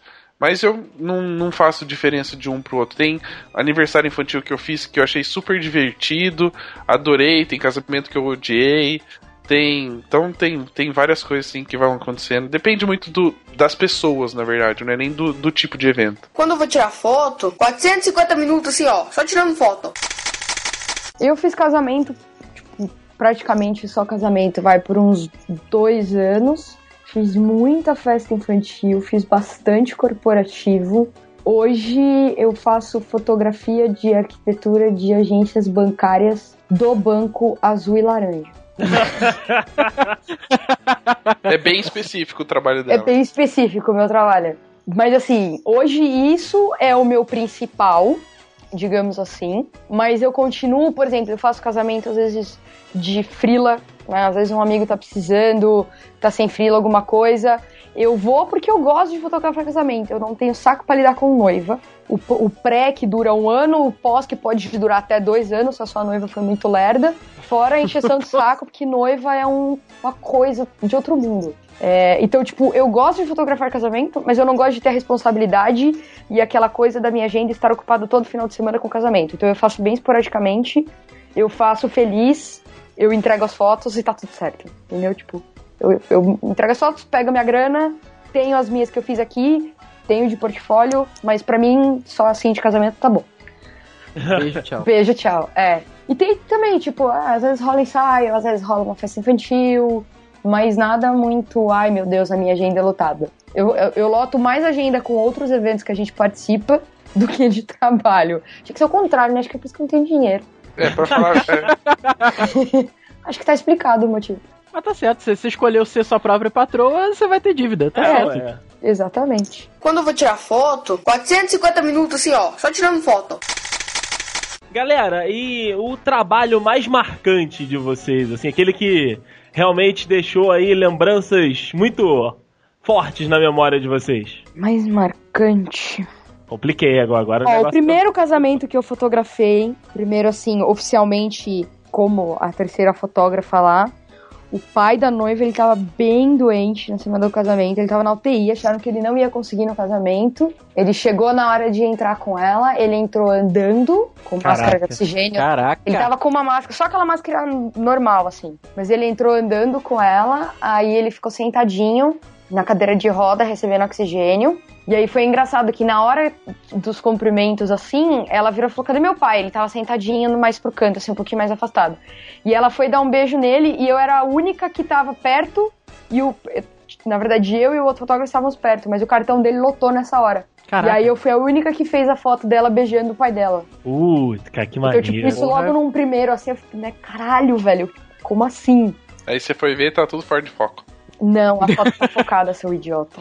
Ele tava chorando, né? Molhou a cara É, tipo isso. cara. Que lindo, que lindo. Peraí. E aí o pai foi logo embora, ele foi embora logo depois que, que acabou a cerimônia, e ele faleceu, acho que uns seis meses depois, ainda. Pelo estado que ele tava antes do casamento, ele até que viveu bastante tempo. Deve ter falecido uns seis meses depois. Caraca. Teve um que era. Eu meio que conheço a família assim, e aí na hora dos cumprimentos eu chorava tanto que eu não enxergava nada. eu parei de fotografar porque eu não tava enxergando. E aí olhavam pra mim e ficavam, né, tipo, olha, ela tá chorando, que bonitinha. A fotógrafa, tanto que no final o pastor veio me cumprimentar. Eu achei incrível, eu nunca vi uma fotógrafa que chora num casamento. É, É aí, normal, depois né? ele, aí depois ele completou, e que Deus te abençoe e que você tenha conseguido tirar as fotos que era pra tirar. Assim, era um na só, fia. Você vai Era- contar era todas as histórias. eu- Não, não, mas eu tenho que citar o que, na verdade, é o mais incrível de todos. É que eu fui, eu fui indo na ordem cronológica. Ah, tá. E, a- e o, o, o mais foda, assim, é uma das minhas fotos que eu mais gosto. O ano passado, é aniversário da filhinha de uma amiga minha que é fotógrafa. Ela fez uma festa super pequenininha, porque a avó dela estava doente em estado terminal de câncer. E então ela ficou assim: faço festa, não faço festa, faço, não faço. Eu falei, meu, faz porque é, é, pra tua filha vai ser bom ela ter uma foto com a bisavó dela no aniversário dela. Porque no próximo a gente sabe que ela não vai estar aqui. Com certeza. E aí a festa foi no, no, no, no salão de festas do prédio e a avó dela ficou o tempo todo no, no apartamento. Aí teve uma hora que ela falou assim, ó, ela não vai descer, a gente vai subir depois do parabéns pra fazer foto com ela. Eu falei, tranquilo, não tem problema. Só que ela acabou descendo. Na hora do parabéns ela desceu. Cantaram parabéns, é, e aí depois do parabéns, tipo, fez as fotos posadinhas na mesa. Como tava ruim pra levantar, levaram a menininha até ela. E ela, na hora, ela meio que abraçou, assim, e foi dando beijo. Sabe aquele beijo de bebê de boca aberta, assim? foi dando beijo de boca aberta e eu fiz a foto. E a minha amiga tem uma foto dela assim com o vô dela, que já faleceu faz tempo, que é o, o esposo dessa avó. Uhum. E aí a avó dela faleceu, tipo, dois meses depois. E um dia antes do aniversário dela. Tipo, você ter noção do time. Caraca. Mas assim, essa foto é, é, é aquela coisa, né? Se eu não tivesse lá, se eu não tivesse feito, eles não teriam essa foto. E com certeza, quer dizer, eu tenho fé, né? Que quando ela crescer, ela vai dar muito valor pra essa foto. Ah, com certeza. Com certeza. Vai, Bom, Petro. Conta uma história é. mais emocionante que a minha. Eu não gosto de emocionar as pessoas. Não, mas tem. É engraçado, quando a gente fala de histórias marcantes, a gente pensa justamente nessas histórias que fariam chorar, né? E histórias marcantes tem de todos os lados. Ah, tem as que Tem. dão merda também, né? Tem as que dão merda. É, marcantes pra mim é aquelas É. que a gente nunca vai esquecer, pro lado bom ou ruim. Ou pro lado ruim, tá certo. É, tem uma que é muito parecida com a, com a primeira que a Ana contou, que o pai era cadeirante, muito ruim, tava muito ruim. E, e começou o casamento, a noiva entrou sem ele, porque ele não tinha chego ainda. E durante a cerimônia, ele chegou, né? Abriram a portinha, era uma capelinha pequena. Pra ele entrar, ela parou o casamento na hora, ela foi até ele, cumprimentou ele e entrou de novo na igreja é, com ele, pra acompanhar ele. Ele acompanhar ela, no caso. Então, esse dia foi, foi um dos primeiros casamentos que eu fiz, eu não esqueço até hoje, é, de, sim, na questão emocional, essa história que marca. Mas tem outros também, tem esse da noiva que, que ficou quatro horas no hospital e que nós ficamos esperando. Tem, tem casamentos que acontecem tragédias dentro do casamento e que a gente não Eita. pode contar. Tipo que termina a festa não tem mais casamento, entendeu? Aham, aham. Tenso. Tem, tem uns marcantes assim. Mas é, eu acho que depende também do, da, muito da nossa vibe no dia, né? Esse, esse mesmo que a noiva ficou ficou quatro horas no hospital, no mesmo no- durante a cerimônia o pai gravou uma mensagem porque ele não ia conseguir falar na hora e gravou ele cantando Ave Maria Caraca. sem ela saber. E na hora do, da cerimônia tocaram. Então, assim, é, se você tá. Eu tenho um, um amor muito grande pelo meu pai, né? Ele É separado da minha mãe, foi ele que cuidou, cuidou de mim. Então, quando acontece uma coisa dessa, do pai fazer alguma coisa, se a minha vibe tá muito ligada ao meu pai, é um, é um, um fato marcante. E talvez para um outro o outro fotógrafo que estava comigo que não teve o mesmo relacionamento com o pai, não tem esse mesmo essa mesma vibe, para ele foi simplesmente um fato que aconteceu no casamento. Tipo, ah, foi legal, beleza, mas não, não tocou emocionalmente da mesma forma. É, não marcou. Pra ele vai ficar marcado que a noiva foi pro SAMU, que ela foi de SAMU pro hospital. Entendeu? É, é bem isso, depende muito de como a gente tá no dia. Teve um casamento que eu fiz que, tipo assim, casamento emocionalmente não teve nada marcante. Mas tem uma foto desse casamento que, tipo, é, é seria o meu sonho ter. Que é tá a noiva no altar, atrás dela, no primeiro banco, estão os quatro avós, né? Os dois do noivo, os dois da noiva, com as mãos dadas na hora da oração. Hum, pô. É, bonito, bonito mesmo. eu, eu não tenho uma foto mesmo porque um- o pai do meu pai faleceu antes de eu nascer. É, os meus avós faleceram depois. Eu conheci os outros três, mas faleceram em tempos diferentes, mas nunca estiveram juntos. Sim. Uhum. Que eu me lembre de pequeno, não- eu não tenho nenhuma foto que tá uns três juntos. Então isso acon- aconteceu no dia, eu fotografei, não prestei atenção no sentido de. é, não ficou aquilo marcado na minha cabeça no momento. Mas quando eu tava editando as fotos pra entregar pra noiva, eu vi aquela foto eu parei, tipo, cinco minutos imaginando a cena. Então tem muita coisa que marca. Às vezes não é um casamento inteiro, é um momento. Então é, é meio complicado e, e são cinco anos já fotografando. Então é, é difícil falar de marcantes. E, tem o primeiro casamento que você chuta o arranjo, né? Que você derruba. Esses você não esquece, né? É, primeiro casamento você larga, deixa a câmera cair, umas coisas assim, não tem? Caraca. É, Quando eu vou tirar foto, 450 minutos assim, ó, só tirando foto. é, não, não tem como não perguntar então, gente, mas é, é uma pergunta difícil, hein? Uma foto, qual que é a preferida? Ixi. Preferida é difícil. É, a preferida assim, uma, uma. Eu acho que em Você questão tá- de emoção é essa da, da, da filhinha da minha amiga com a, com a, com a Bisa, tipo. Com Mas certeza. essa é a sua preferida, assim, é que você consideraria a mais bonita de todas. É uma pergunta difícil, né? Porque tem vários segmentos. Pode ser bonito em Então, exatamente, é isso que eu tô falando. paisagem. Se for por, pela emoção do momento e a lembrança que aquilo me traz e o que ela pode ter no futuro, a repercussão dela, pra mim é a mais bonita. Mas pode ter, ter aquela que, tipo, a composição faz mais bonita, a direção foi mais bonita. É muito. A sorte, Muito teve a sorte de Tive fazer a uma sorte, foto. é o que a gente pode chamar também de A e C. Aí sim. É alto índice de cagada. Às vezes acontece bastante, assim. E você é bem alto e você faz cada coisa incrível. É, não, eu imagino que seja uma pergunta bem, bem difícil mesmo. Bem difícil. Mas eu tô, eu tô aqui pra, pra dificultar mesmo. Então eu vou fazer outra pergunta muito doida. Mas eu tenho uma foto preferida. Olha. Ah, porra, aí, e que diga. não tem nada a ver com, com o meu trabalho. Eita! Ah, É. eu sei.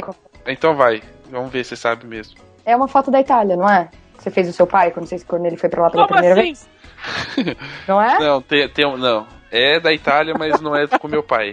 Ah, Na não, verdade, Tem mais ou é- menos, mas tem essa foto, não tem? Fica linda.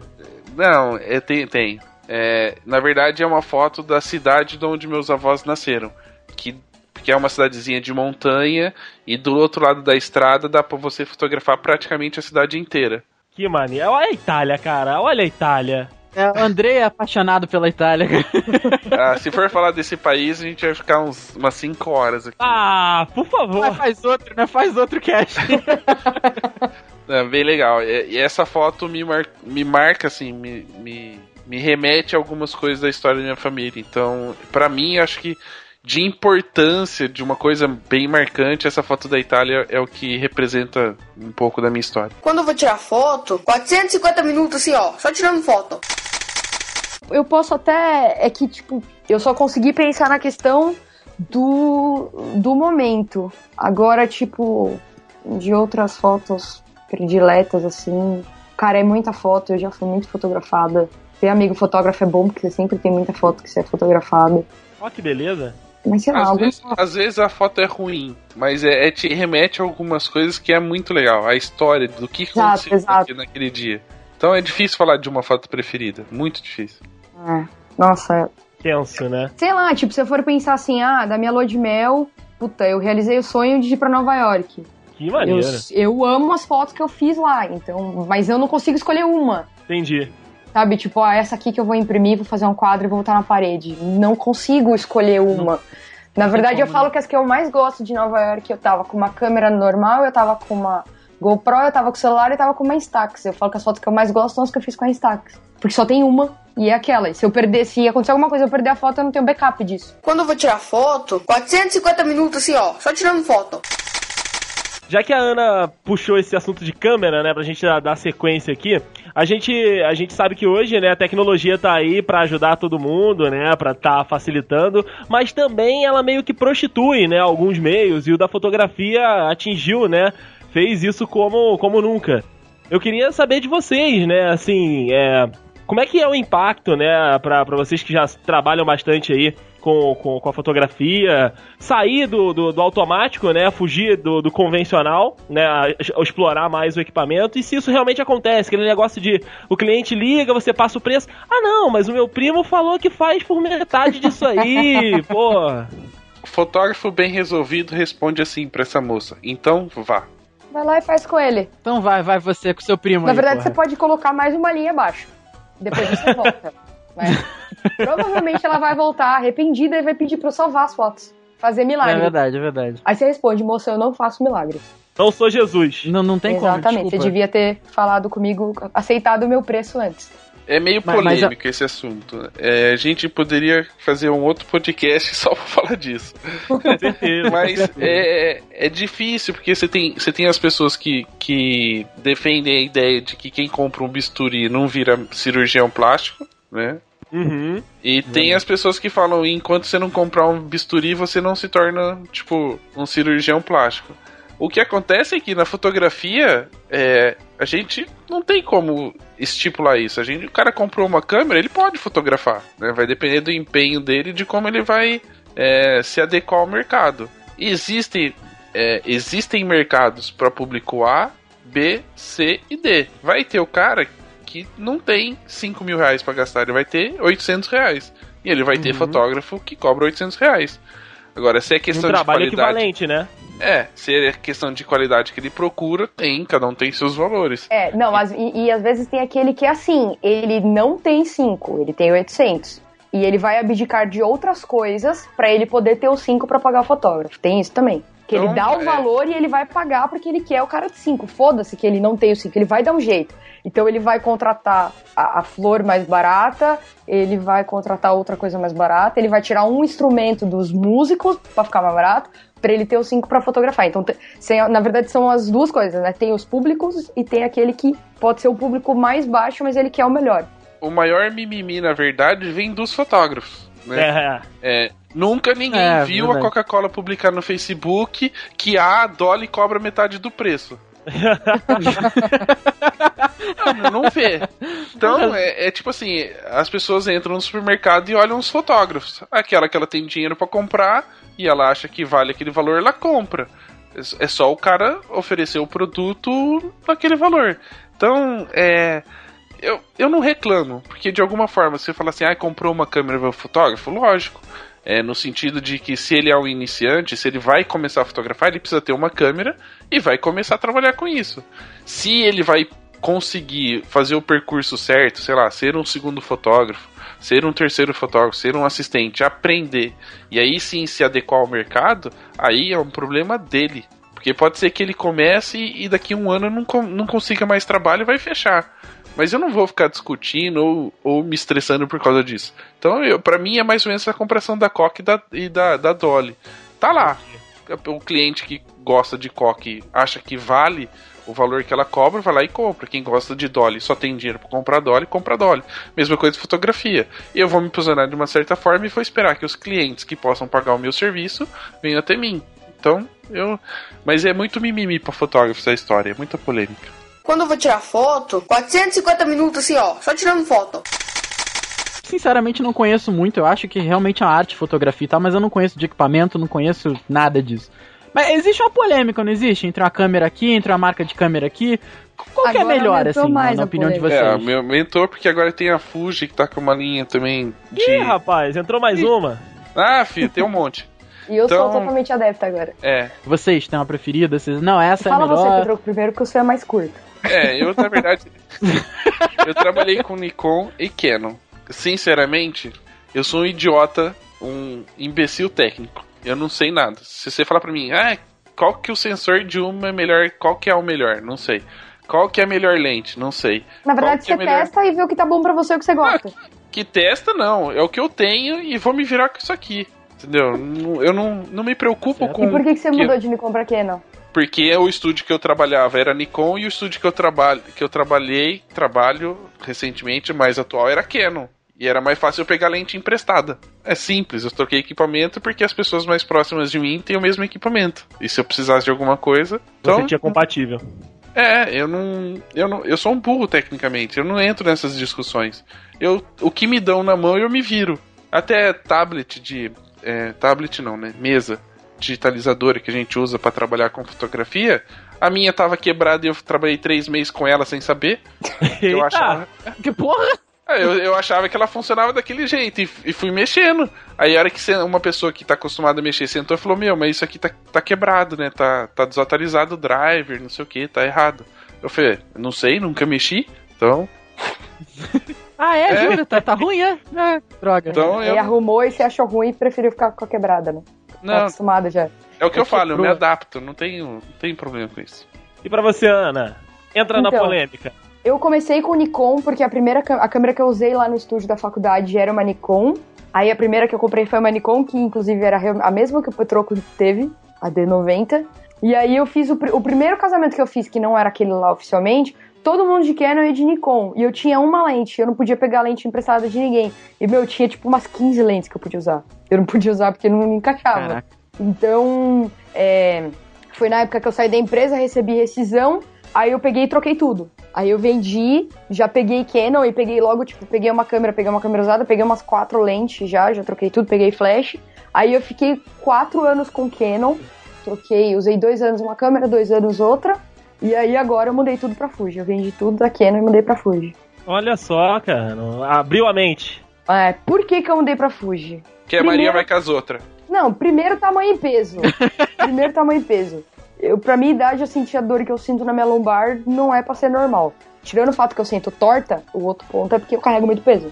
Ah, não é porque você precisa de uma dieta. Faz sentido. N- não, não. Na verdade, a gente. Detalhes, Não, a gente fala agora, a gente fala que quem muda pra Fuji emagrece pra caramba, então pode continuar comendo a mesma quantidade. Que emagrece no peso que carrega. Tá, ah, tá ótimo, emagreceu o que vale. Exatamente. Mas assim, tipo, peso, é, tamanho, peso, ela é muito bonita porque ela tem um visual meio. Ela parece câmera de filme, assim. Se é uma pessoa que não conhece, olha de longe, acha que tá fotografando com filme. É, E aí o que a ma- a maioria das pessoas me perguntam: ah, mas e a qualidade? Ela não é pior do que a Canon? Pra mim, o que eu fiz até agora com ela, a qualidade é muito boa e algumas coisas até melhor. Vai sair uma atualização pra ela segunda-feira, acho que é. E, e vai mudar muita coisa e ela vai ficar cada vez mais foda. Ela só tem um defeito, a bateria dela dura muito pouco. Então você tem que ter, tipo, um estoque foda de bateria. Que maneiro, que maneiro. Então tá aí a, É, a, opinião. Fuji, a Fuji é uma seita, tá? Não, não, não, não entra, é uma seita. Ah, mas seita? É, mas a gente tá convertendo muitos. É, então. Porque o pessoal que entra na Fuji tenta fazer lavagem cerebral nos outros.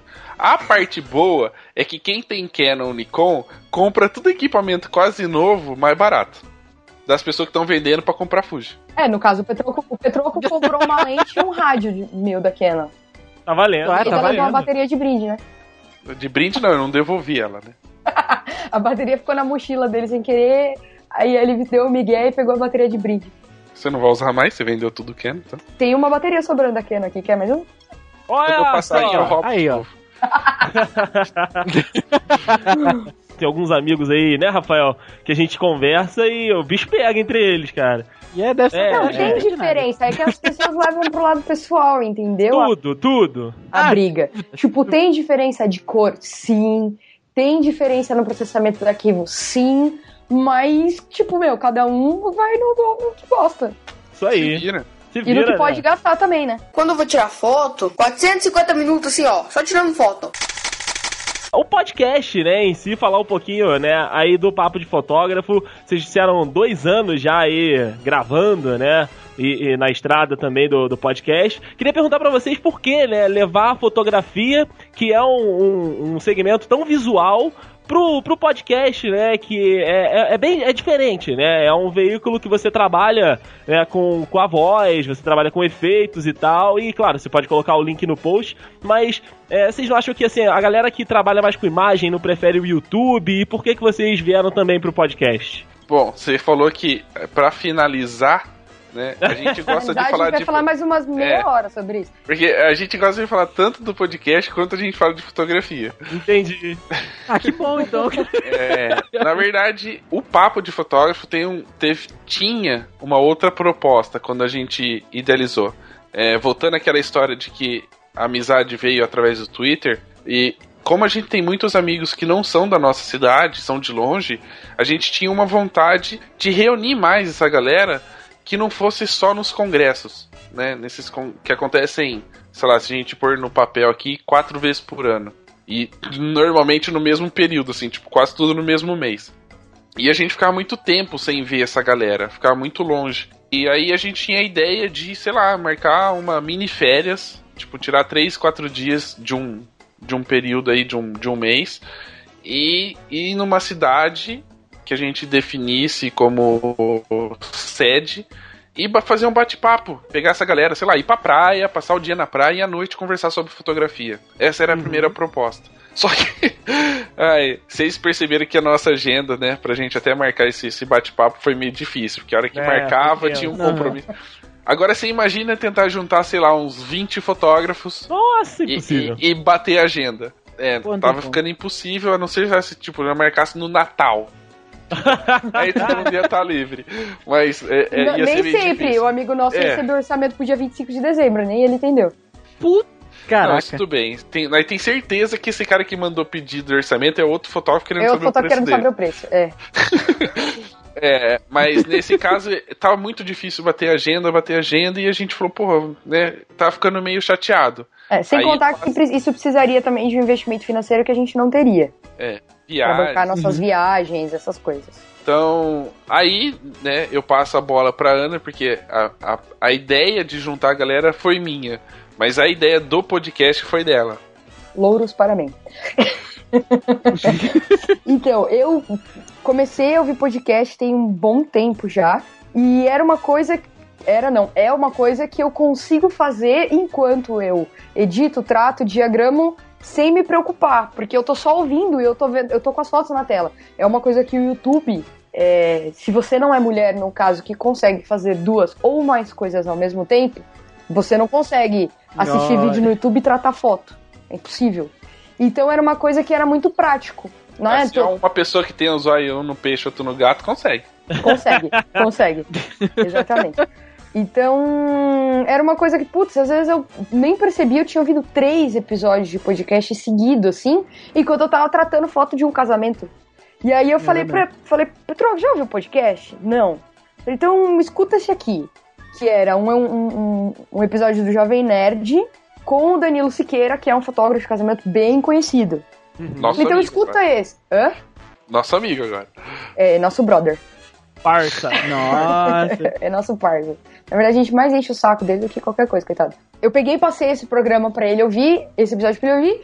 O bichinho achou interessante e também começou a ouvir um atrás do outro. Ah, então vamos fazer um podcast. A única coisa foi que a gente demorou uns três meses pra conseguir marcar e gravar o primeiro episódio, porque a gente- eu, eu fui ter essa ideia na época do meu casamento. Então, ou a pessoa resolve fazer podcast ou a pessoa casa. Eu escolhi casar. O azar do André.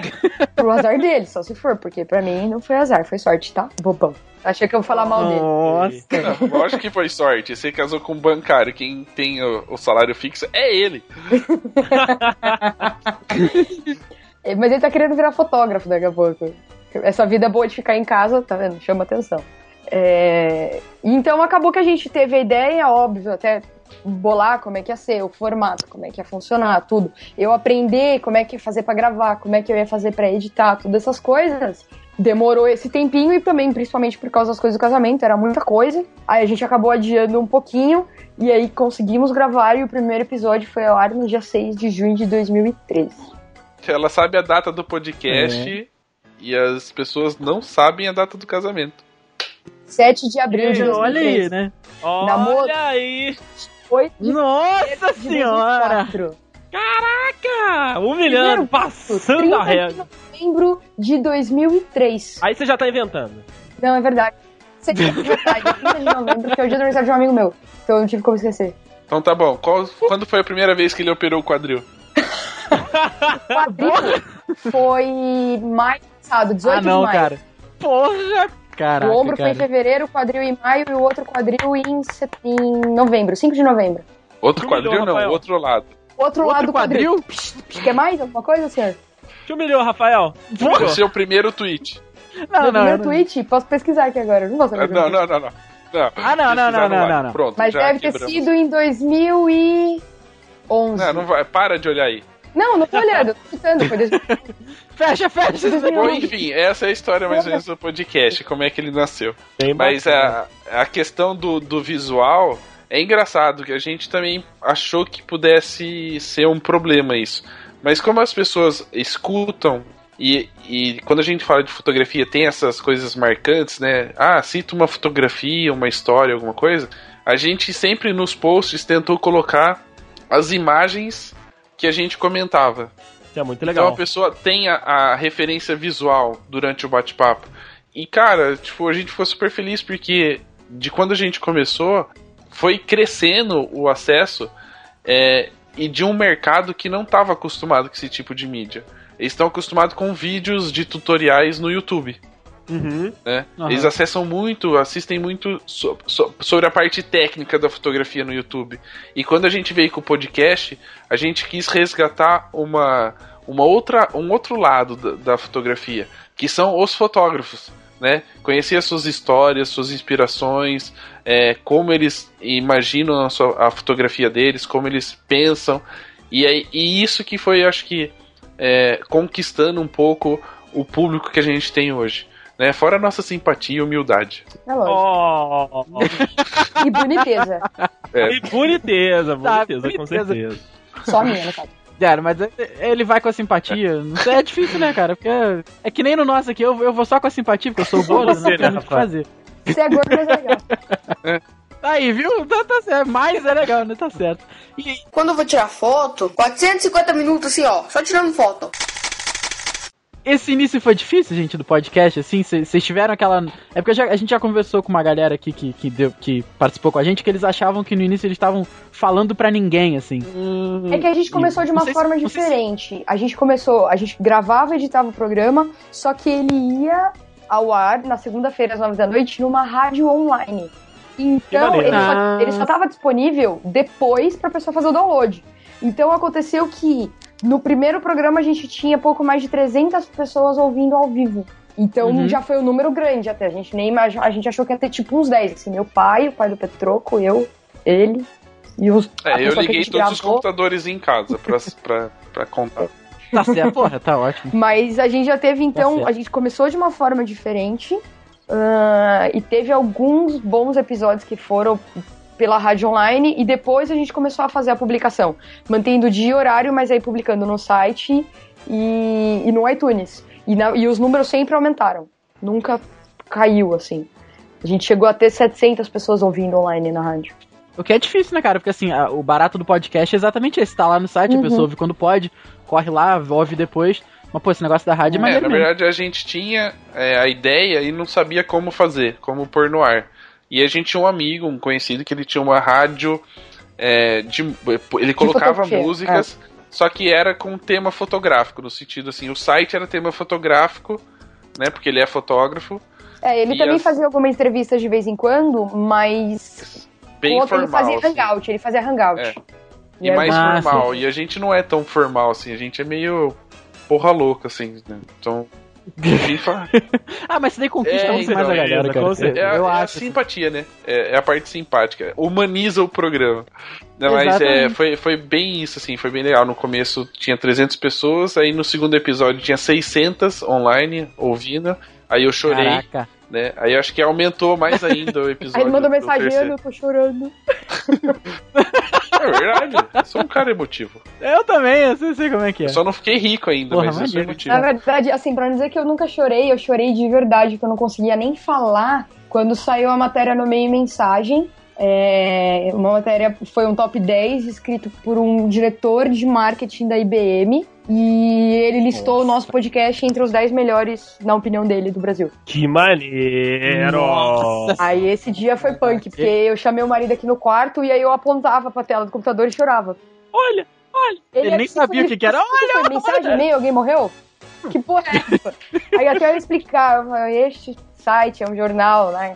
Muito, muito conhecido, muito bem conceituado na área de publicidade. Conheci por causa da, da faculdade. E aí o cara escreveu e botou a gente aqui, olha que foda. Sensacional, cara. Aí ele, aí ele falou, ah, que merda, por isso você tá chorando, e voltou pra sala. Voltou aqui? Esse é, um, é- esse é um lado ruim, né? Assim, no sentido. É, é um pouco parecido com a fotografia, o podcast, porque, é, por exemplo, aqui em casa, a minha esposa não gosta de ser fotografada. Ela não gosta. Aponta Caraca. a câmera pra ela, ela faz careta, pra não sair a foto. E não faz uma careta legal pra você publicar a foto, ela faz uma careta ruim. E tem umas, algumas pessoas fazem Careta careta e fica legal, ela não faz. A gente. E, e ela também não, tipo, ela não não quer saber do podcast. Eu só falo assim, ó, hoje tem gravação. Ela fala, tá bom. Tipo, e- é, Tá bom, se fecha e lá vai no assistir quarto. tá novela. bom. Tá, tá pouco se- se explodindo.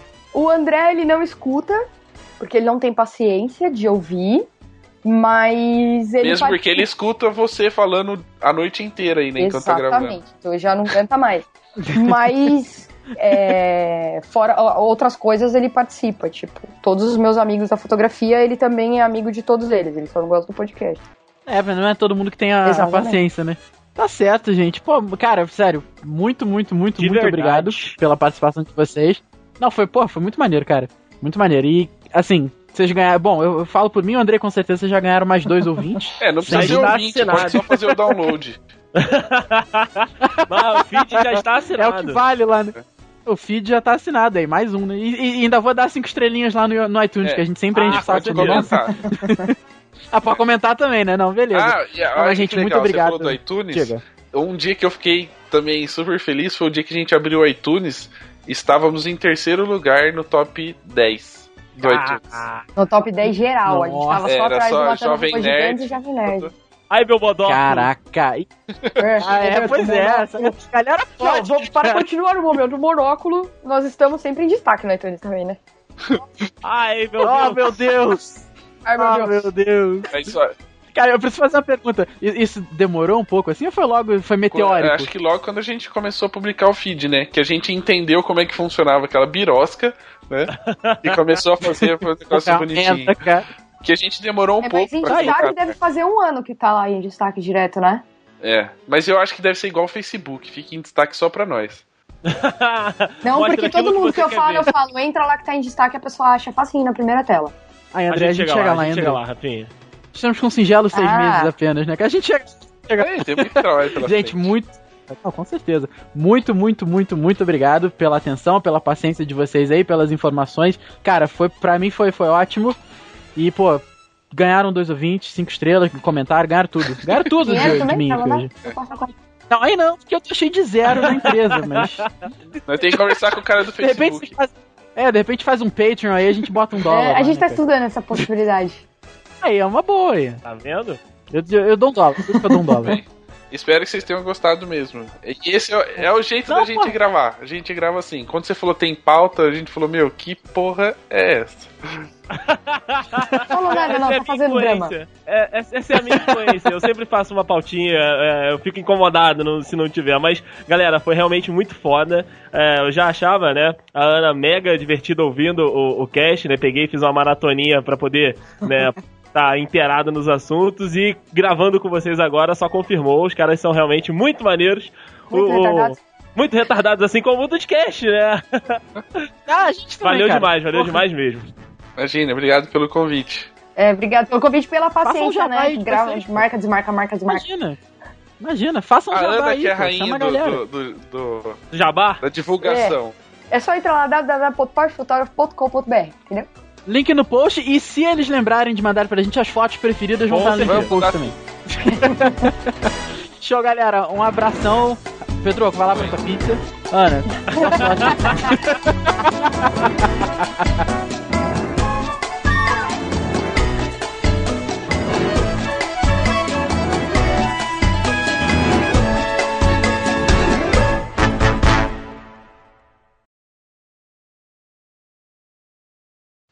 Mas aí, depois que eu, que eu tava meio puto da. Alô? Pera aí, gente. Puta, é o seu! É o cliente, é o cliente. Vamos ouvir. Não desliga o microfone, não, Petroco. Ele põe no mudo quando ele atende o telefone. Ah. Ah, Desligou na minha cara. Acabou que umas. Oh, caralho, peraí. A minha mãe tá me ligando. Vocês estão Você vendo falou mal do cabelo dela, tá vendo? É, porra, é mesmo? quer ver? Eu vou atender. E eu mandei mensagem pra ela. Mãe? Oi. Eu tô gravando. Oi, mãe Um da beijo, Ana! tia, um beijo. Ela falou mal do seu cabelo. Você tá ouvindo uma voz no fundo? Você não tá ouvindo? É que eu. Não. eu- Eles estão tudo rindo. É que o, o iPhone toca no Mac e eu atendi no Mac. E aí eles estão no fundo e eles estão tipo falando: Oi, mãe da Ana, ela falou mal do seu cabelo. que eu falei mal do seu cabelo. Porque eu falei que quando eu era criança eu olhava suas fotos de quando você era criança, seu cabelo era feio, de quando você era adolescente era feio, de quando você casou era feio. Agora tá melhorzinho, né? Mas fala pra ela que o podcast é sobre fotografia, Depois você tá? melhorou a cagada que você fez, tá melhorzinho. Manda ela ouvir depois. Manda ela ouvir depois. Eles estão ouvindo. Oi! Beijo! Pânico agora! Acabou. Não, eu já fiquei sabendo. Um paraquedista desmaiou e morreu. Porra! Eu vou procurar depois. Ele desmaiou e morreu. Tá, tchau. Falecido. Morreu espatifado. Eu tava ouvindo vocês bem baixinho no fundo. Ela não tava ouvindo o que vocês estavam falando. Ah, Ela ligou pra me dar a notícia que um paraquedista em Boituva foi saltar, desmaiou no, no salto morreu. Por que, que ela quis contar isso pra você? Você falou que ia saltar pra ela? Por Porque a acaso? gente já saltou, eu já saltei duas vezes e a última vez que eu fui lá que minha tia saltou, ela tava junto. cara, deve ser muito bizarro. É muito foda saltar. Porra. Então, mas vamos lá, deixa eu tentar voltar onde eu tava, gente. É, eu falei que o cabelo dela agora ficou melhorzinho depois da cagada, porque ela foi tentar fa- fazer aquele platinado. E platinado não, ela deixar ele cinza. E a cabeleireira fez uma caca tão grande que o cabelo dela ficou duro. Só que como ela tem o cabelo irmão, curto, Caraca! como ela tem o cabelinho curto, então aí meu marido ficou todo feliz porque ele passou a máquina no cabelo dela. Ela não liga. É. Caraca! Então, é normal. Não, minha mãe já raspou várias vezes a cabeça. E acabou que ele tá cinza mesmo, porque o cabelo dela tá grisalho. Então, tipo, ficou cinza, só que tá, Tá bom, curtinho. volta ao assunto. Com a máquina 3. Vamos lá, peraí, onde eu tava?